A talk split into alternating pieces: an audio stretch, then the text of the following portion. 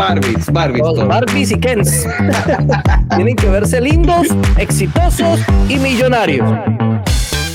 Hola y bienvenido a Preguntas Difíciles acerca de Dios. El podcast donde podemos conversar acerca de aquellas interrogantes desafiantes sobre Dios, Jesús, la iglesia, el cristianismo, la vida y demás temas. Soy Pablo Mora, teólogo, escritor, conferencista y pastor. Y aquí encontrarás respuestas a valiosas preguntas complicadas, pero también serás desafiado a cuestionarte y crecer en tu fe.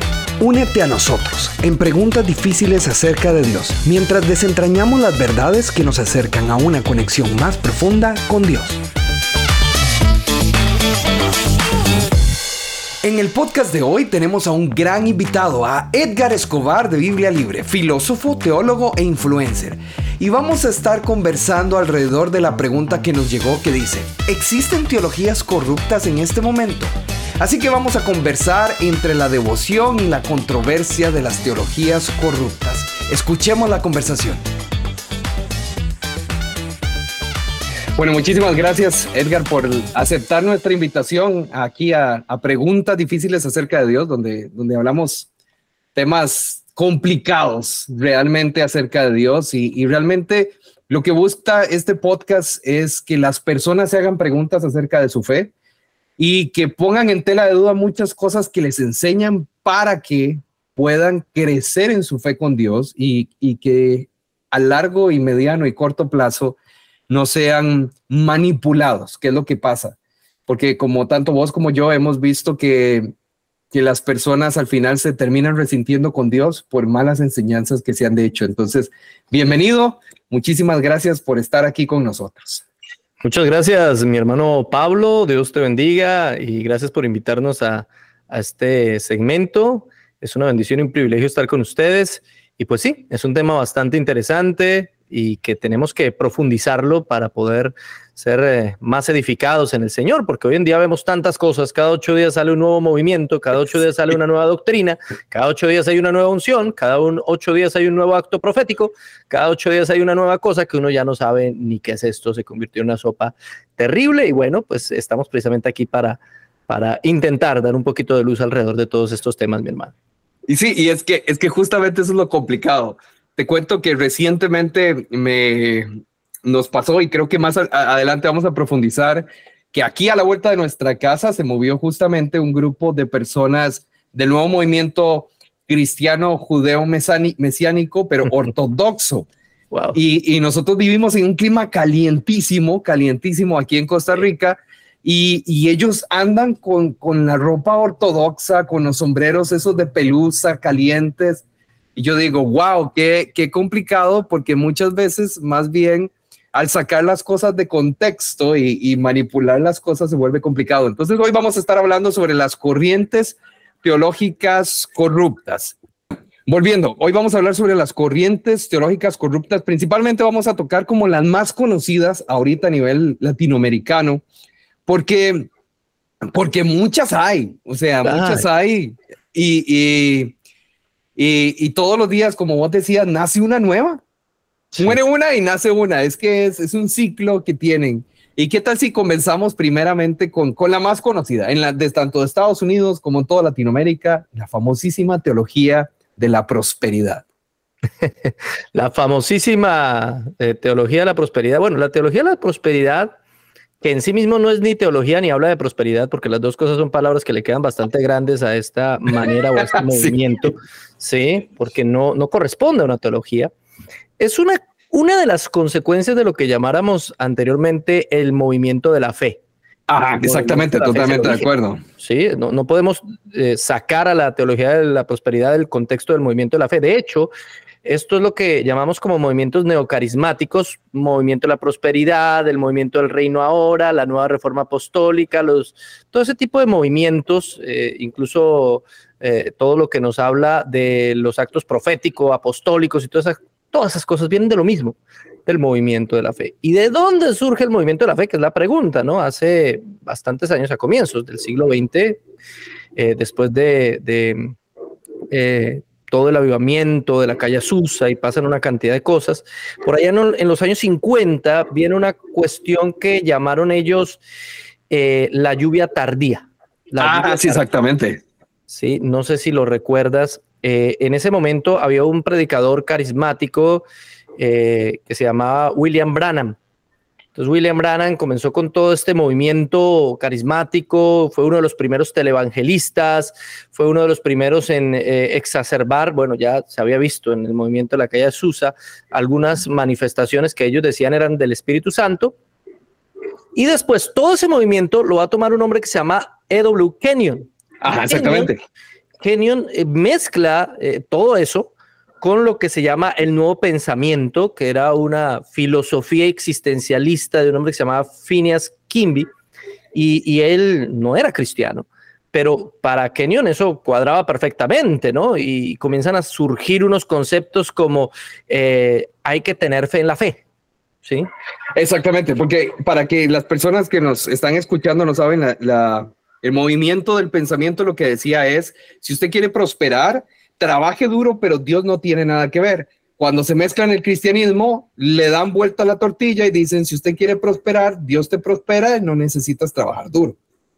Y ahí es donde se complica la situación, porque es, es, esta, es esta ideología de una persona que no era cristiana y alguien, digamos cristiano, porque porque por los frutos los conoceréis y ahora con los años hemos visto los frutos, ¿verdad? Y, lo toma, lo transforma, lo manosea, porque eso literalmente es lo que pasó, se manoseó y entonces eh, tenemos esta mezcla de pensamientos, ¿verdad? Ah, te, iba a contar, estaba leyendo un artículo de un man que se llama Marco Antonio Quesada Chávez. El artículo, espérate, creo que aquí lo tengo, se llama Huellas ocultas, la teología de la prosperidad en América Latina a la luz de los orígenes ideológicos en el, en el movimiento del nuevo pensamiento. Es de la Escuela Ecuménica de las Ciencias de la Religión de la Universidad Nacional de Costa Rica. y, y me llamó muchísimo la atención porque en el artículo habla sobre justamente el neopentecostalismo, el, neocari el, el, el neocarismático, que dice que es la corriente religiosa con más crecimiento en el mundo a la par del Islam. Sí, es verdad. Es una, es una locura, es una locura. Y esta corriente teológica le ha dado nacimiento a la teología de la fe, la teología de la prosperidad y a otro montón de cosas. Y, y, bueno, sigue, síguenos contando un poco más acerca. Lo que, lo que tú estás diciendo es muy asertivo, mi hermano, porque precisamente el problema es ese. El problema es que todos estos, todos estos movimientos parten de una concepción errada de lo que es la fe. Sí, totalmente porque ellos ya no ven la fe como la confianza en la voluntad divina, que es lo que realmente es la fe. Es confiar en que Dios eh, hace, en que Dios es soberano, en que Dios tiene bajo control todas las cosas. No, ahora la fe no es eso. Ahora la fe eso es lo que dicen, exactamente. Es una, una energía, es una fuerza. Es como la fuerza de Star Wars. Es un sentimiento energético, exactamente. Es, una, es como la fuerza de Star Wars. Mejor explicación no hay, exacto. Es, como la fuerza Star Y se basan en algunos versículos bíblicos como Hebreos 11:13, por ejemplo, para, para sacar todo ese tipo de, de, de, falsas doctrinas, que por la fe entendemos que ha sido constituido el universo. Ah, entonces Dios hizo el universo por fe. Predicaron algunos. Y uno dice, pues, ¿en quién va a tener fe Dios? Por favor. Sí, Dios, Dios es el depositario de la fe. Él no tiene fe porque él no tiene nadie en quien depositar confianza. Yo vi esa prédica y al final el man decía, es que Dios tuvo fe en sí mismo. Y yo, ah, ok. Ay, Dios mío, él, confía en él mismo. Él sí confía. Que él puede. Se dice, Dios, tú puedes. Alta autoestima, es un Dios con alta autoestima. Ese tipo de cosas, ¿no? Eh, cuando Efesios 2.8 nos dice algo completamente eh, contrario, porque por gracia sois salvos y esto no de vosotros, sino por medio de la fe. Esto no de vosotros, pues es don de Dios. Es don de Dios. Hebreos 12:2, puesto los ojos en Jesús, el autor y consumador de la fe. Es decir, la fe es algo que el Señor pone en nuestro corazón para que confiemos y descansemos en Él. Él es el depositario de la fe. La fe no es una fuerza, no es una energía, no es una cosa místico, mágico, maravillosa, por allá toda extraña. No, no, no, no, no. Es la confianza que nosotros tenemos en el Señor. Entonces, a partir de ahí es que surgen todos esos otros movimientos. Y es, y es loco, o sea, estaba leyendo acerca justamente de la teología de la prosperidad y cómo cuando llega a Latinoamérica, porque no, no llegó recientemente, empezó a llegar a partir del año 70, pero se mezcla con el movimiento que creó este famosísimo hombre, Jim Jones, el, el, el del suicidio masivo del 78. De Guyana, sí. Que él inventó el movimiento del socialismo apostólico, donde él decía que Jesús lo que vino a imponer fue un socialismo eh, donde todos eran iguales, pero siempre había una cabeza al poder al frente y esta cabeza del poder era Jesús, pero Jesús había impregnado a ciertos apóstoles para que se hicieran cargo y al final el hombre termina matando a casi mil personas en un suicidio masivo, pero como esta ideología se quedó en Sudamérica y se mezcló dentro de las iglesias, inclusive hoy lo vemos, los pastores que son todopoderosos, ¿verdad?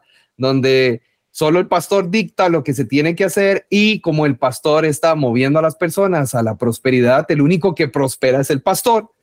y, y, vemos, y vemos casos de pastores que se hacen selfies en su Mercedes del año diciendo de que es, es la manera de, de, quitarse el estrés, eh, pastores diciendo que si Dios no prospera al pastor es porque el pastor está en pecado. Y el problema es que se evita, esta teología principalmente evita, evita cosas básicas, básicas como palabras de Jesús, en el mundo tendréis aflicción, en el mundo tendréis persecución, en el mundo eh, van a mentir acerca de ustedes, eh, y todo este tipo de cosas las evitan y las hacen a un lado y las, y las satanizan. O sea, yo, yo te doy un ejemplo. Yo, yo crecí en una iglesia neopentecostal de alguna u otra manera y con el paso del tiempo, cuando, cuando finalmente salí de ahí, pude estudiar teología, etcétera, etcétera, me doy cuenta de, de esa, esa satanización de el estar mal, de, de si estás en enfermedad es porque estás en pecado, si estás en pobreza es porque estás en pecado, si estás mal es porque estás en pecado. Y ¿Y cómo, cómo ha afectado? O sea, vemos documentales, tanto de Discovery Channel como de History, como de otro montón de lugares, donde nos enseñan cómo hay iglesias de la teología de la prosperidad que están involucradas con el narcotráfico. Y, y yo lo que me pregunto, y yo creo que muchas personas se hacen la pregunta es, ¿cómo es que tienen tanta gente? Precisamente por eso, por el discurso. Mira, en los años 60, en la ciudad de Medellín comenzó un movimiento carismático católico que luego se extendió a los, a los protestantes, que es la famosa teología de la liberación.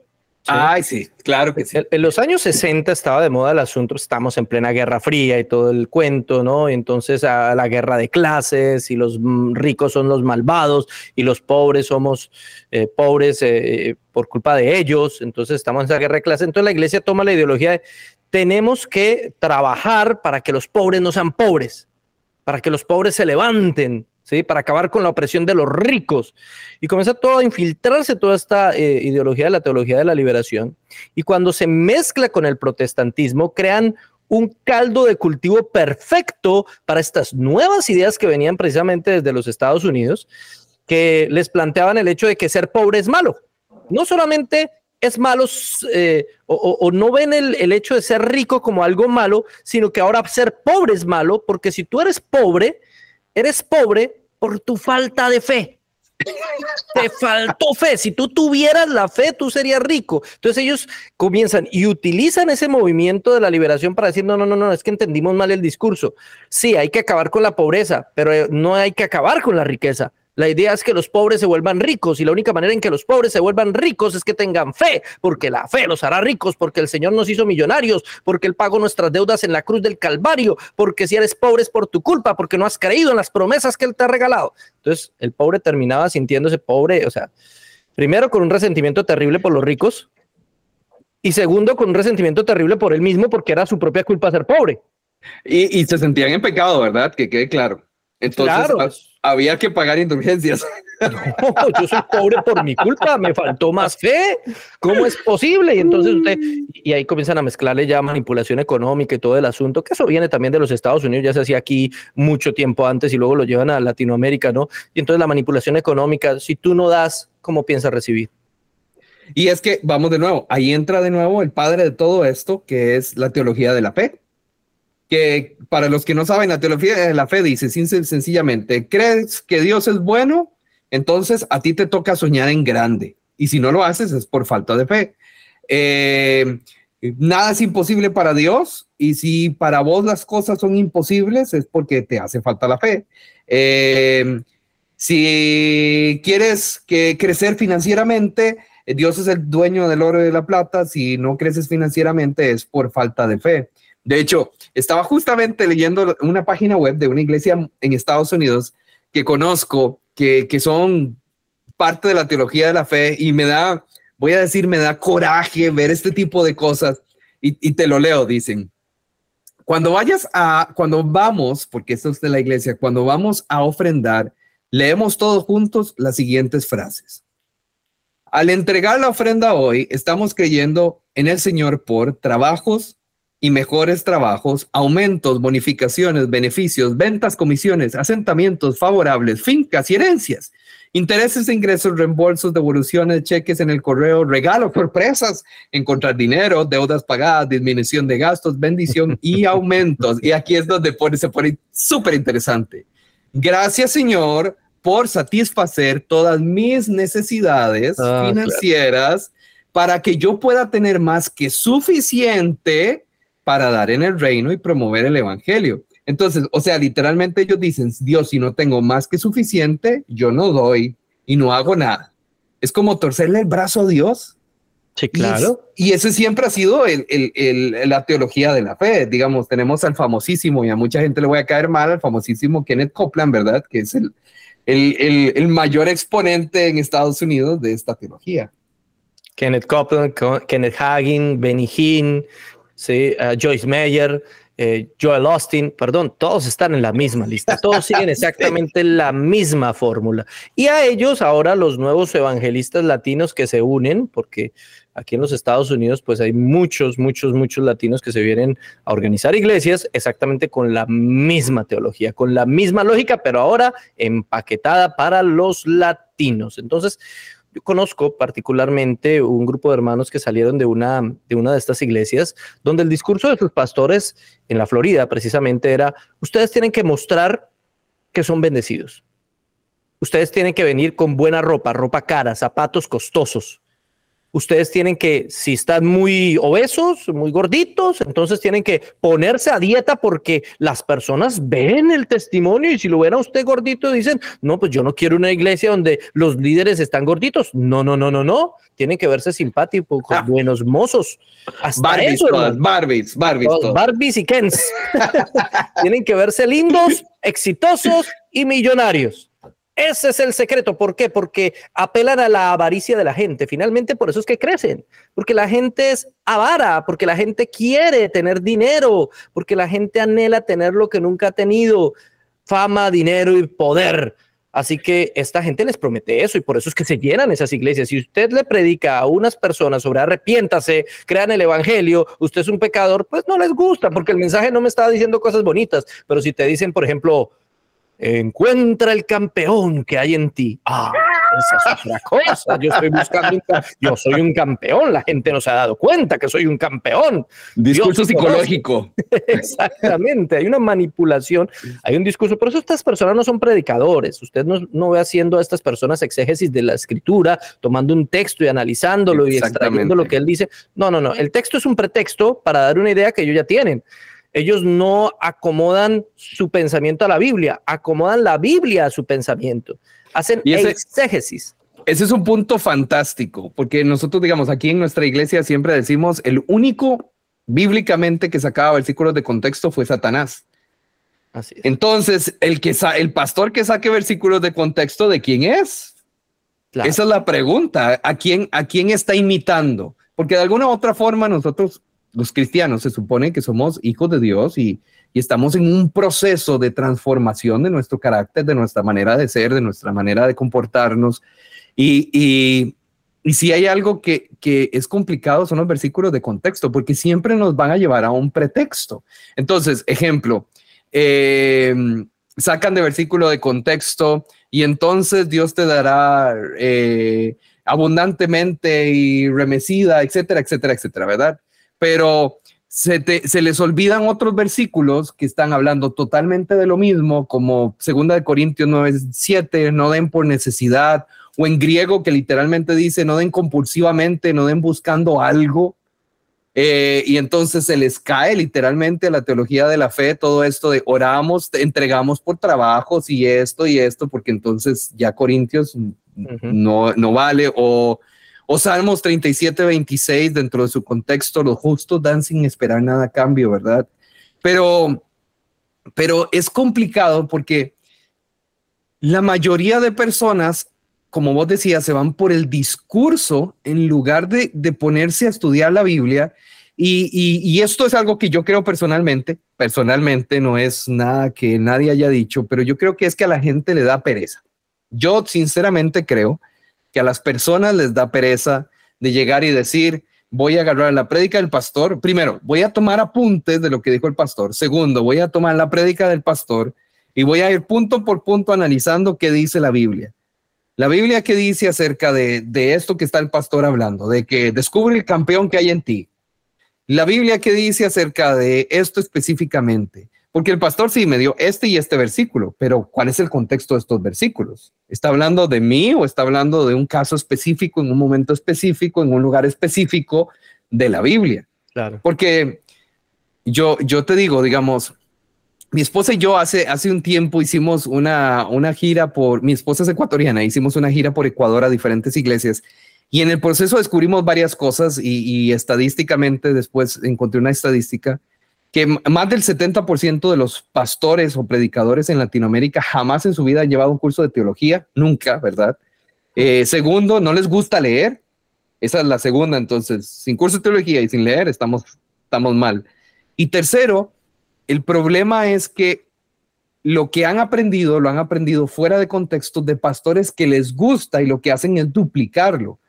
Entonces, al final, terminamos, como dirían, como dirían en Puerto Rico, con un arroz con mango, que, que, que no, es, no es ni arroz, no es mango, y tampoco, y, no tiene ni mango, lo que tiene es pollo y otro montón de cosas. Entonces, las personas terminan total y completamente confundidas. Y ahí es donde yo digo, a partir de la teología de la prosperidad, la teología de la fe, eh, empieza esta nueva teología, que yo digo que es la teología del, nuevo siglo, que es la teología humanista, cosas como eh, Dios ama a todos por igual, o Dios ama al pecador, pero no ama al pecado, o Dios es amor y por eso tenemos que aceptar y abrazar todas corrientes ideológicas, o como somos hijos de Dios, somos dioses pequeños, o la más reciente que escuché, Judas se arrepintió, pero fue por culpa de los religiosos que no lo aceptaron en las iglesias.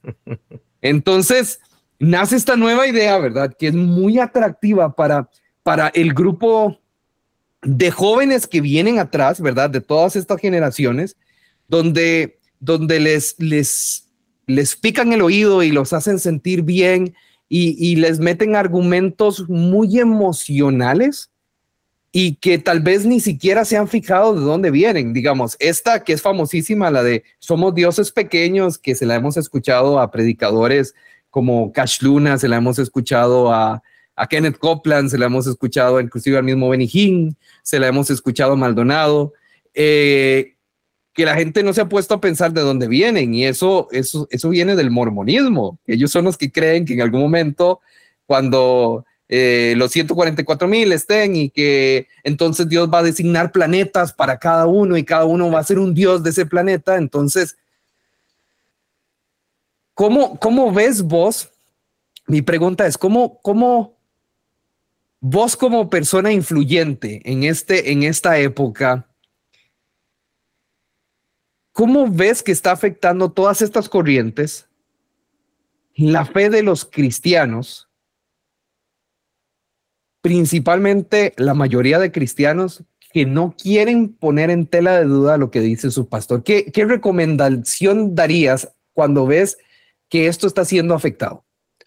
Bueno, has tocado varios puntos muy importantes, ¿no, mi hermano? En primer lugar, hablaste de personas que, que tienen pereza de leer la Biblia. Sí, sí, eso hay un grupo grande. Hay otro grupo diferente que son personas que no pueden Es decir, no es que no puedan leer, no pueden entender porque... Buenísimo punto. Tienen, pues, no tienen los estudios suficientes, son personas de una avanzada edad o son personas que pues cognitivamente les cuesta, tienen dificultades de aprendizaje, etcétera, etcétera. Hay mucho tipo de personas y precisamente por eso el Señor estipuló que hayan pastores y maestros o pastores en las iglesias para que capaciten y enseñen la palabra a las personas. Si cada cual pudiera solamente aprender por sí mismo sin necesidad de nadie más, pues no habrían pastores. Así que hay una combinación de las dos cosas tanto de personas que les da pereza poner en tela de juicio lo que sus pastores dicen y no toman el ejemplo de los, de los nobles de Berea, porque la Biblia los llama así nobles a los bereanos que confrontaban lo que Pablo enseñaba con las escrituras para ver si de pronto este hombre se estaba equivocando o no. Ellos no comían entero, ¿sí? Los cristianos de Berea. ¿Cómo? Otros que simplemente desafortunadamente se encontraron en este tipo de agrupaciones y que no tienen el nivel intelectual, cognitivo, racional, la capacidad para entender que están en un error y que simplemente pues creen lo que sus pastores de mala manera y con mala intención, porque la mayoría de ellos tienen es realmente una mala intención, les enseñan, ¿cierto? Entonces hay que categorizar esas dos cosas. En segundo lugar, mi hermano querido, creo que eh, el humanismo el humanismo es, es toda la falsa teología, es decir, toda teología falsa es humanista, toda. Muy buen punto, muy buen punto. Solo la teología bíblica es teísta, porque cuando te centras en Dios, pues todo lo demás, ahí es cuando te das cuenta que todo lo demás es mentira. Gran si tú miras, movimiento de la prosperidad, movimiento de la fe, movimiento del reino ahora, movimiento profético apostólico, todo gira alrededor de el hombre y sus necesidades y no alrededor de Dios y su gloria. Y esa es la diferencia entre el verdadero evangelio y los falsos evangelios. Los falsos evangelios giran alrededor del hombre y sus necesidades. El verdadero evangelio gira alrededor de Dios y su gloria. Gira alrededor de este texto clave. Buscar primeramente el reino de Dios y su justicia y todo lo demás os vendrá por añadidura. El reino de Dios y su justicia. Eso es lo primero. Ese es el centro del evangelio. Cristo es el centro, no el ser humano. El tema de la palabra es la salvación, pero el centro, el protagonista no es el hombre. El protagonista es Cristo. ¿Sí? Cuando tú pones al hombre por protagonista, entonces ya, ¿cómo ser millonario? ¿Cómo ser feliz? ¿Cómo ser exitoso? ¿Cómo tener dinero? ¿Cómo cumplirle a Dios por medio de normas? Y ahí comienzan todos los falsos evangelios a surgir. Todo falso evangelio se centra en el hombre. De hecho, eso fue lo que Satanás le prometió a Eva cuando tú remontabas el hecho de esta falsa esta falsa idea de que el hombre puede ser un pequeño Dios eh, que el hombre se puede convertir en un Jehová Junior, como dijeran por ahí algunos que ya hemos escuchado, Jehová Junior, ¿sí? Eso, esa idea es tan antigua como los mormones y de hecho es mucho más antigua que los mormones. Esa idea proviene de Satanás cuando le dice a Eva que eh, lo que pasa es que Dios sabe que tú serás como Dios. ¿Sí? Ese es el problema de Dios, ¿no? Tú no vas a morir, tú serás como Dios. Es la misma promesa que estos movimientos les están haciendo. Ponen a Dios como un súbdito del hombre y no al hombre como el súbdito que debe ser de Dios, ¿sí? Entonces nos están vendiendo el cuento de que, de que no, Dios, Dios no puede venir a la tierra si tú no haces ciertas cosas, así que Dios está bajo mi control. Es que Dios quiere ayudarte, pero depende de ti, depende de ti, de cuánto tú hagas, de cuánto tú ores, porque es que no, Cristo no ha vuelto porque no estás ofrendando lo suficiente o diezmando lo suficiente, como dijo cierto predicador muy famoso por acá hace poco. Sí, si Cristo no vuelve es porque no están dando suficiente diezmo, no le alcanza para el pasaje. Hay que entender a Cristo. Sí. entonces nosotros creemos que podemos declarar, proclamar, decretar y se tiene que hacer porque Dios termina siendo un súbdito del hombre. Ese es el evangelio humanista, cuando es todo lo contrario. Dios es el todopoderoso, el absolutamente otro, ¿sí? Como dijera Paul Tillich, aquel que es el ayer, el hoy y el mañana, el eterno presente, el que hace lo que quiere, como quiere, cuando quiere y porque quiere. y no tiene que dar explicaciones. No tiene que dar explicación a nadie. Si pudiéramos entender eso a través de la palabra de Dios, del estudio de Dios. Y es que el problema, hermano, es que las iglesias no enseñan eso, no enseñan eh, lo que llamamos nosotros atributos de Dios. Pocas son las iglesias que enseñan esos temas.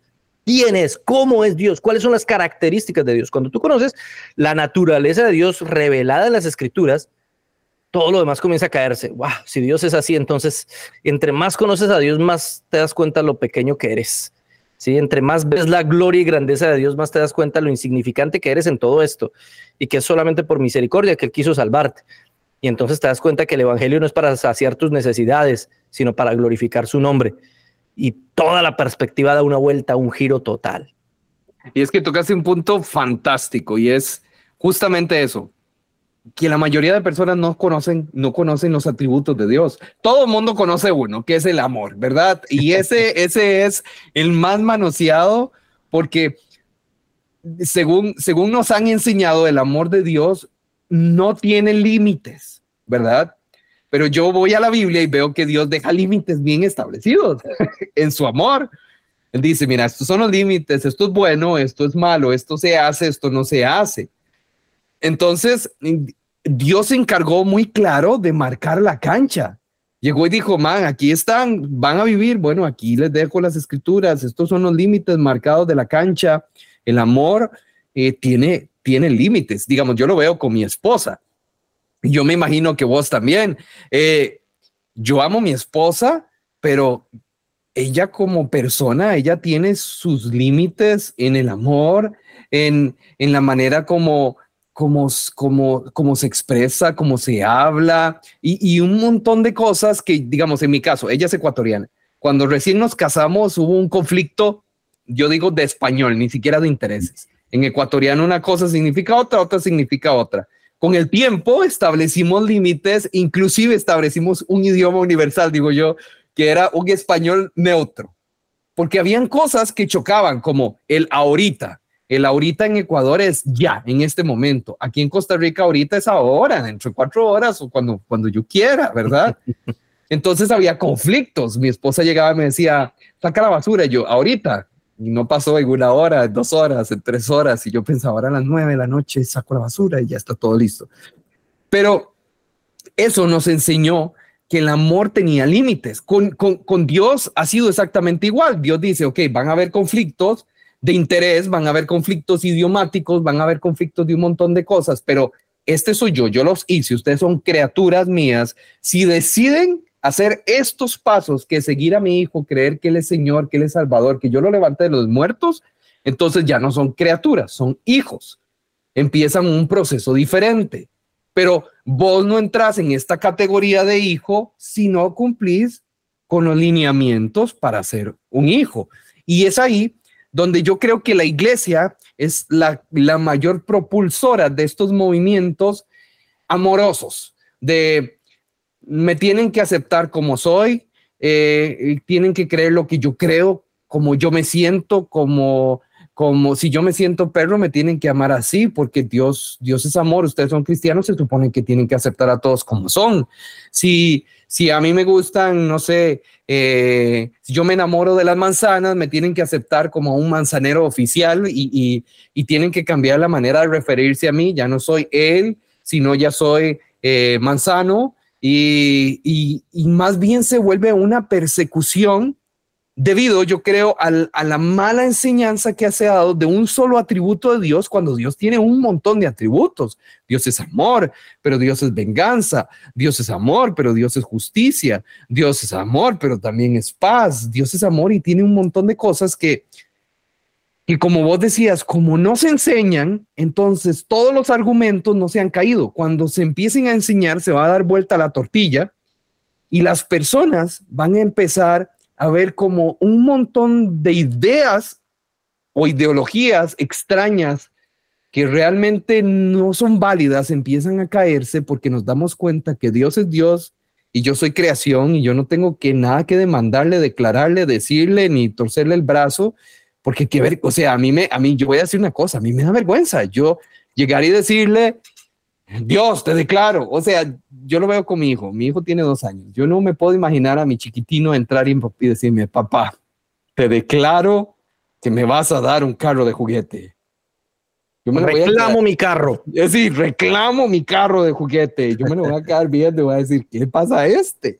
Y yo creo que Dios hace lo mismo, se queda viendo y dice, pero ¿qué le pasa a este? O sea, no ha entendido que que yo soy el, el, yo soy Dios y él, él, es, él es mi creación, que en el caso mío, que yo soy papá y, y él es mi hijo y, y, y, así no funcionan las cosas. Entonces, yo, la segunda pregunta que, que, que quiero que conversemos ya, ya, ya cerrando es, ¿cómo podemos protegernos y discernir frente a estas corrientes teológicas que, que, que son dañinas, realmente son dañinas. Yo diría que son inclusive paganas, no son ni cristianamente cercanas, son paganas. ¿Cómo nos podemos proteger de estas teologías? Sí, bueno, lo primero que tenemos que hacer es estar en comunión con el Señor y su palabra, ¿no? Porque si desconocemos la palabra de Dios, si no tenemos un estudio sistemático, organizado, eh, consciente de la palabra del Señor, pues no vamos a poder identificar las falsas doctrinas. Y no se trata solamente de ir a la iglesia y aprender lo que me enseñan. Eso es parte, claro que sí. Yo voy a la iglesia, el pastor me capacita, me enseña la palabra y eso ayuda muchísimo. Pero también tiene que ver con mi propio estudio personal. Tiene que ver con mi propio estudio devocional. Yo tengo que estudiar la palabra, profundizar en ella, es la única manera. En segunda instancia, no tengo que despreciar el conocimiento de otros. ¿A qué hago referencia? Todos estos movimientos surgen porque desprecian dos mil años de teología. Estos movimientos surgen porque cogen los dos mil años de teología pasada y los tiran a la basura y dicen estos tipos no sabían nada. Nosotros sí, eso es algo muy arrogante, entre otras cosas. Totalmente. Nosotros sí sabemos, nosotros sí podemos interpretar la Biblia y nosotros sí les vamos a dar la verdad de la Biblia. ¿sí? Y no es así. El Espíritu Santo ha estado guiando a su iglesia siempre, siempre, toda la historia. Claro, todos los teólogos tienen errores, todos, no importa el más sabio y estudioso de ellos, seguramente también tuvo errores.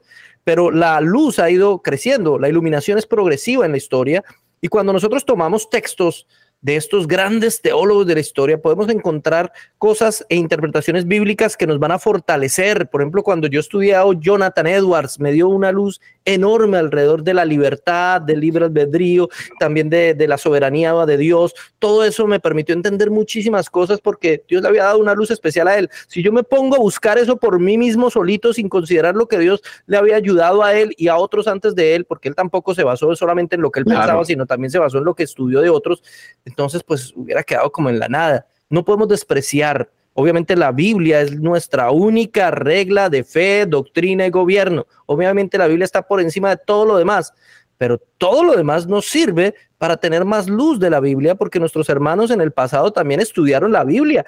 Y déjame decir, ellos sabían muchísimo más que nosotros y estudiaban mucho más tiempo. No se entretenían en Facebook, no se entretenían por allá en YouTube, no se ponían a jugar nada de eso. Ellos se la pasaban leyendo, escribiendo. 128 creo que fueron los libros que escribió Calvino, no estoy seguro. ¿Sí? Siento algo, libros. Si, si uno logra escribir uno, dos, tres libros en la vida, fue mucho y uno se siente súper exitoso. ¿sí? Pero este hombre escribió 128, es decir, ¿qué más hacía? Y, era, y no son cualquier, no es un libro ahí contando anécdotas como los que hoy tienen Joyce Meyer o Joel Austin de 70 libros escribiendo chistes. No, mi hermano, eran libros teológicos, fuertes, bíblicos, que confrontaban posturas y uno dice, wow. Y, y, libros de 600 páginas de los grosotes, ah, ¿verdad? Uh, Estoy leyéndome uno que se llama La Dogmática Reformada, que es un resumen, hermano. Es un resumen. tiene como 800 páginas. Una cosa brutal.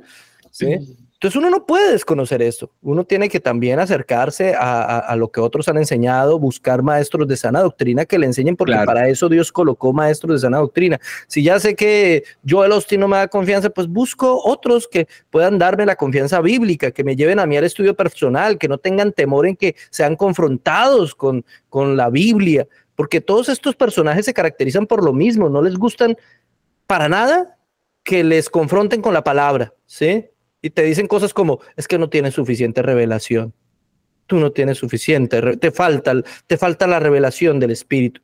Eso es una excusa barata para decir no tengo respuesta, quede mal y eh, es culpa suya porque no tiene fe. y vuelven al mismo punto. Entonces, busquemos personas que nos enseñen la palabra, estudiemos por nuestra cuenta la palabra, leamos, hay que leer, no hay nada que hacer y hay que estar en comunión con Cristo, hay que buscarlo en oración, porque solamente el Espíritu Santo nos lleva a toda verdad. Yo conozco gente que sabe muchísima Biblia, más que yo, y sabe muchísimas cosas, y aún así no tienen luz. ¿Por qué? Porque la única manera de entender las escrituras es por medio del Espíritu Santo de Dios. Solo el Espíritu Santo de Dios puede hacer que entiendas lo que el texto realmente quiere decir. ¿sí? El conocimiento de Dios es un conocimiento no solamente intelectivo, también es un conocimiento de la experiencia y un conocimiento del Espíritu, va mucho más allá. ¿sí? Es un conocimiento completo. Entonces hay que conocer a Dios, hay que acercarnos a Dios en todo sentido y Él nos estará guiando a toda verdad. El Espíritu Santo es el que nos guía a toda verdad.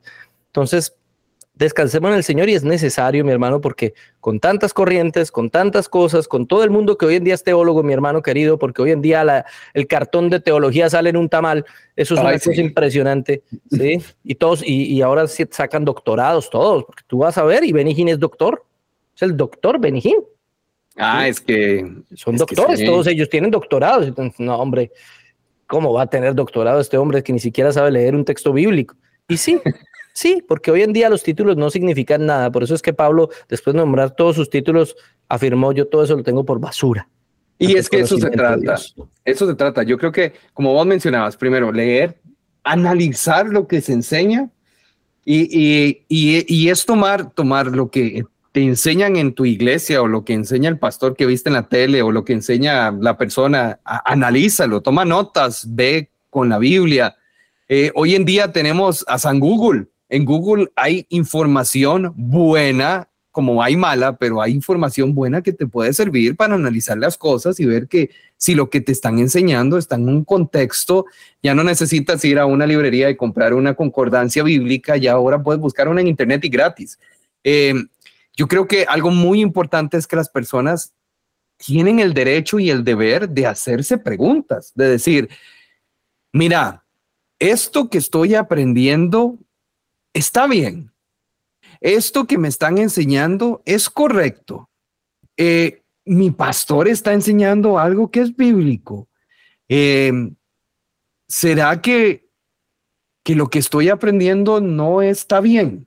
Porque como vos decías, van, a hacer preguntas al pastor o los confrontan, el pastor los manda a orar, los manda, les dice que no son suficientes, que, que no tienen la capacidad, o recientemente escuché esto, inclusive de un influencer que le decía a alguien, es que usted no tiene, no tiene el bagaje que yo tengo en este oh, mundo de la fe. Oh, qué humildad.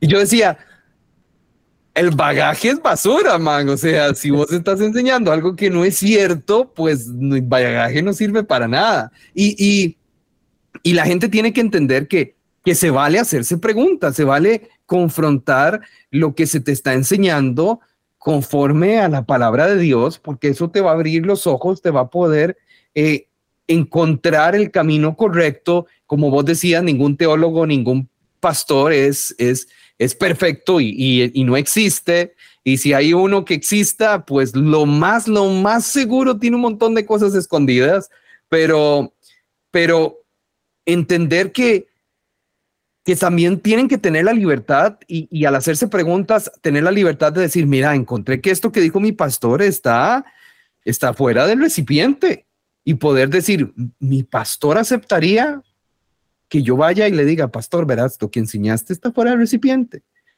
Y si la persona dice, no, mi pastor jamás, porque me va a mandar a orar y todo eso, también analizar eso, analizar eh, el, el carácter de su pastor y decir, mira, mi pastor no está reflejando cómo debería comportarse un pastor cristiano que se supone que debería aceptar la crítica y llegar y decir, uy, sí, mira, me equivoqué, tenés toda la razón, gracias por traerme la luz y el domingo siguiente hablar en la iglesia eh, y decirle a la iglesia, señores, lo que enseñé el domingo pasado estuvo mal, gracias a Dios guió a una persona para darme cuenta de que estaba mal por esto y esto. Pero yo en mi caso, he visto, si acaso, dos veces en mi vida pastores que se retracten de cosas que han dicho y que sé que han llegado personas a decirle, pastor, mira, estuvo mal por esto, esto y esto. Entonces, que la gente se haga preguntas, que analice también a, su pastor y, y, que puedan, puedan decir, mira, lo que están enseñando es correcto bíblicamente, mi pastor aceptaría una crítica constructiva. Obviamente no voy a llegar a atacarlo, decirle, pastor, usted es un hijo del diablo, etcétera, etcétera, porque cualquier ser humano se va a poner a la defensiva. Esa es otra historia. pero, pero también, también dentro de eso que se haga la pregunta. Mi pastor dice, Dios me dijo, así dice el Señor, eh, o dice, declare, proclame, desate. Y, yo me voy a la Biblia y encuentro un Ezequiel 13 que dice, si alguien dice, eh, así dice el Señor, eh, que lo pongan en tela de duda, porque, porque más bien una persona humilde debería llegar y decir, miran, yo siento esto de Dios, pero pónganlo ustedes en, a prueba, pónganlo a prueba, como Jesús mismo lo dijo, pongan a todos los profetas a prueba, que se cumpla todo, que, como Pablo después reitera, que todo se cumpla, si se cumple todo lo que el profeta dijo, pues es de Dios. Y, y justamente yo, Pablo, personalmente, estoy en contra de, de las personas que se autodominan profetas, apóstoles, evangelistas o inclusive pastores. Yo eh, he tenido que aprender a aceptar el título de pastor y, y, en la iglesia cada vez que alguien viene y me dice, pastor, tal y tal cosa, yo digo, Pablo, dígame Pablo, dígame Pablo, yo me llamo Pablo, estamos, estamos iguales, estamos a la misma altura. Y, y, que si su pastor, si usted me está escuchando y su pastor es de esos que se autodeclaran o los han declarado apóstoles, profetas, evangelistas, maestros y constantemente lo andan diciendo, también ponga eso en la balanza y diga, ¿cómo está la humildad de mi pastor? ¿Será que se le subió, se le olvidó que, que aquí el importante que lleve el título es Jesús, no yo? Que, que, que, que lo más importante no es el título que yo tenga, como vos decía, ahora todos son doctores. Eh, ahora recientemente estaba, justo hoy estaba investigando sobre este nuevo movimiento que son los ángeles, que ahora hay arcángeles y todos estos, ¿verdad? Y yo, wow, o sea, yo estoy bien atrás en estas bodas, pero, pero, pero ya, ya, ya para, para cerrar y para terminar y, dejar esto, esto un poco más amarrado, porque la conversación ha sido muy rica, es entender que la mayoría de teologías locas que andan por ahí y que yo no llamaría ni siquiera teologías, que yo llamaría manipulaciones bíblicas como la prosperidad, la fe, eh, el, humanismo, todos estos vienen a base justamente de lo que vos decías desde el principio. Satanás lo que ha querido es eh, endulzar al hombre y a la mujer con la idea de que yo puedo llegar a ser como Dios y que yo tengo la misma autoridad que Dios y que yo puedo declarar y desatar que Dios haga algo porque estamos a la misma altura y entonces Dios tiene que hacer. Y, y si vos estás metido en un mundo donde se están enseñando estas teologías, mi recomendación es sal huyendo. Sal huyendo de ahí porque no vas a lograr aprender realmente lo que Dios te va a enseñar a través de su escritura y crecer, sino que que se te va a endulzar el oído y te van a enseñar cosas que bíblicamente no son correctas y, y puedes buscar otro lugar donde haya una sana doctrina, haya una sana enseñanza, donde puedas hacerte preguntas, donde puedas conversar con tu pastor inclusive si tienes que confrontarlo de una manera adecuada, decirle, pastor, lo que enseñaste estaba mal, que él lo reciba. Hay muchas iglesias así, y puedes encontrarla en tu ciudad, en la ciudad que sea. Hay muchísimas iglesias así. Usualmente esas iglesias no se ven como queremos, no saben como queremos, no se sienten como queremos, pero están ahí y tienen una sana doctrina. Hazte preguntas, analiza todo, ponlo según la Biblia y, y principalmente ten una relación con Dios, busca a Dios, aprende de las escrituras, lee todos los días. Eh, ten una relación diaria con Dios, haz devocionales y aprende todos los días de su palabra. Edgar, para terminar, te hago una consulta final. Si pudieras darle solo, solo, solo un tip a las personas que nos están escuchando acerca de todas estas teologías corruptas, ¿cuál sería el tip que les darías para que puedan buscar el camino correcto si es que están involucrados en uno de estos grupos? Bueno, mi hermano, es lo que ya la Biblia nos enseña, ¿no? El tip que les daría es que el que esté predicando predique el arrepentimiento, predique a Cristo, que el tema de la predicación, que el centro del discurso sea Cristo y su gloria, no el hombre y sus necesidades. Esa es la base de todo. ¿Sí? Cuando tú ves la falsa teología queer, ¿en qué se basa? En que ellos quieren ser aceptados porque todos tenemos derechos y el amor es amor y todo ese asunto. ¿Se centra en quién? En el hombre, en lo que ellos quieren escuchar. Cuando tú ves a los judaizantes, ¿sí? Que entonces ahora cumplamos la ley, obedezcamos la ley, obedezcamos todo lo del Antiguo Testamento. ¿En qué se centra? ¿En Dios? No. La parte que nos conviene, la parte que nos conviene. Sí, en lo que ellos pueden hacer para ser salvos, en sus obras, ¿sí? Entonces, todas, todas, todas, todas estas tendencias giran alrededor siempre del hombre. Pero cuando llegas a un lugar donde te predican es al Cristo glorificado, a que tú eres incapaz, pequeño, que tú sin Él no puedes hacer nada, de que lo necesitas como el aire que respiras, ¿sí? De que separado de Él nada puedes hacer, de que tus obras solo son una consecuencia de tu relación con Él, no la causa. Entonces te das cuenta, estoy en una doctrina sana, porque me muestran lo pequeño que soy y lo grande que es el Señor. Esa es la clave siempre que examinemos cualquier tendencia doctrinal. Fantástico, fantástico.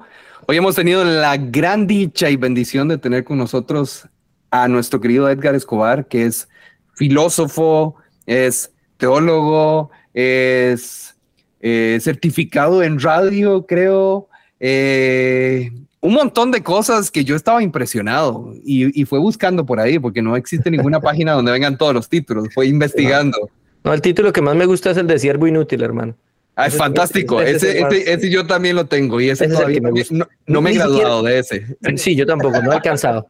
Es mucho para mí todavía, pero ahí voy. Ese es el que me importa. Sí, y, ha sido una, una gran, gran dicha, una gran bendición tenerte, tenerte con nosotros y que hayas aceptado estar con nosotros en nuestro podcast, que tanto personas cristianas como personas ateas eh, escuchan porque quieren aprender sobre todos estos movimientos que se han, que se han dado. Y, y lo más importante que voy a, voy a dejar para, para finalizar a las personas es que entiendan una cosa. Dios es lo más grande que hay, es lo más maravilloso que hay. No hay nadie como Él, nadie se compara. Nosotros somos sus criaturas y si vos has decidido seguir a Cristo, crees que Dios lo levantó de los muertos y lo has declarado, ahora eres su hijo y tienes al Espíritu Santo contigo, entonces tienes que entender que ya no solo eres criatura, sino que eres hijo. Y como hijo también tienes responsabilidades y dentro de esas responsabilidades es la transformación del carácter que es todos los días. El aprender a hacerte preguntas, el aprender a crecer, el aprender a cambiar, el aprender a ser humilde, a tener dominio propio. Y todo eso es un proceso de crecimiento. Y dentro de todo lo que hablamos hoy de las teologías corruptas, también es parte del proceso de crecimiento. Si vos ves que tu pastor no, eh, ha cambiado en 20 años, que no tiene dominio propio, que no ha sido una persona paciente, que el fruto del espíritu no se ha manifestado en las diferentes cosas, también puedes poner eso en tela de duda, analizar y decir, según lo que me enseña la Biblia, mi pastor, mi líder, está trabajando como un cristiano como se debe. No estoy diciendo que lo juzgues y lo mandes al infierno, sino que lo analices porque es la persona de la que estás aprendiendo, es la persona de la que estás creciendo en este momento y no hay nada mejor que crecer en un ambiente adecuado donde puedas crecer prosperar en la palabra correcta, no estoy hablando de dinero, sino prosperar cristianamente en el crecimiento de la palabra de Dios, eh, todos los días en la relación con las demás personas, con tu familia, en el amor a Dios, en, en el servicio, etcétera, etcétera, etcétera. Y que puedas entender que en ese caminar cristiano todos los días van a haber dificultades, que si estás en prueba, si estás en tribulación, si no tienes dinero, tal vez en este momento no es porque pecaste, no es porque estás en una prueba, no es porque Dios no te quiere, no es porque tiene, no tiene suficiente fe, sino que la Biblia nos enseña que hay estaciones de la vida y a veces las estaciones de la vida no es como esperamos y como queremos. Y que entiendas que en el caminar con Cristo hay un proceso y me encanta como lo decía Santiago, que decía, alegrémonos en medio de las dificultades. Es una actitud de cómo se ve la vida es una actitud de cómo se ven las circunstancias y entender que tenemos al Espíritu Santo que nos ayuda en ese proceso. Entonces, muchísimas gracias Edgar por este día, por estar con nosotros, por haber compartido con nosotros en preguntas difíciles acerca de Dios. Para nosotros ha sido uno de los mayores honores. Yo soy fan, mi esposa es fan. Eh, eh, y, y no, más bien muchísimas gracias por la oportunidad. Sé que muchísimas personas que hoy nos escucharon eh, han aprendido muchísimo de, de, de, de, todo este tipo de cosas a través de lo que Dios está haciendo tuyo. Y, y de nuevo, para nosotros es un honor. Muchas gracias. No, mi hermano, el honor ha sido todo mío. Muchísimas gracias por la invitación. Espero que sigan viendo los videos de Biblia Libre y Biblia Libre Prédicas. Definitivamente. nada, nada, mi hermano, estamos para servir cada vez que cualquiera nos, nos invita. Así que eh, ha sido muy, muy, muy edificante. Dios te bendiga y te guarde.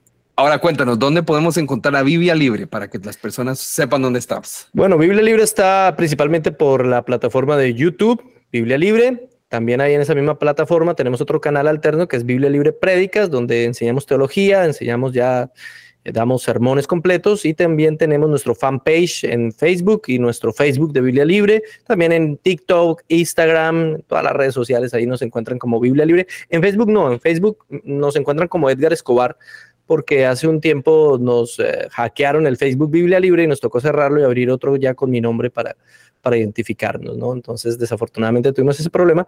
Por todas las demás redes sociales sí es Biblia Libre. Perfectísimo. Entonces ya todos, todos ustedes saben, pueden encontrarlos a través de las diferentes redes en Biblia Libre y en Facebook a través de lo de Edgar Escobar. Y te entiendo, en Facebook a mí me bloquearon más bien y tuve que empezar de cero. Entonces, eh, de nuevo, muchísimas gracias a vos y muchísimas gracias a todas las personas que nos han estado escuchando el día de hoy. Esto fue Preguntas Difíciles acerca de Dios.